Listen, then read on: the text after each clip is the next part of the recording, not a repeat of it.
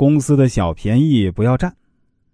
在职场中啊，一件小事儿可以反映出职业品德，不要轻视这些细小之事，他们对你的职业生涯是有益处的。有这样一个故事：一家公司的女职员把公司的稿纸拿回去给孩子当作业本，而孩子的老师她丈夫呢，就是另一家公司的部门经理。该公司呢，正要与女职员所在的公司合作。当他无意中看到孩子的作业本竟是这家公司合同的稿纸，他就想：那这家公司这风气也太坏了，那肯定做不好生意。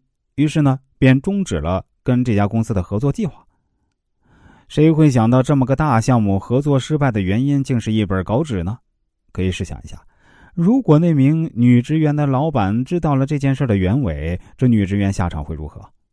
也许你会想，那占用公司一张稿纸、一支圆珠笔有什么大不了？这些不值钱的东西也没什么大碍。其实啊，一个人职业品质的好坏呢，大多是从细微之处体现的。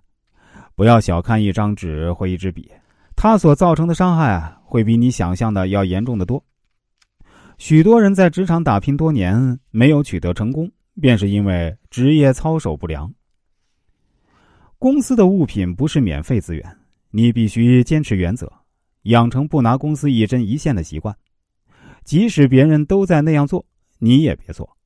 正因为大家认为不过是拿公司不值钱的小东西，不过是用公司电脑上网、发发邮件、玩玩游戏而已。其实啊，这对公司的生产成本有影响，会加重公司的负担，甚至对公司的正常发展也有影响。你的这些行为若让老板知道了，也不会对你有好感的。这将直接影响你在职场上的成功。有些人往往在无意间占用公司的时间或物品去做自己的事儿，而有些人视之为理所当然，认为公家的便宜不占白不占。上班时间一分一秒都是公司的，不能因私事耽误公事。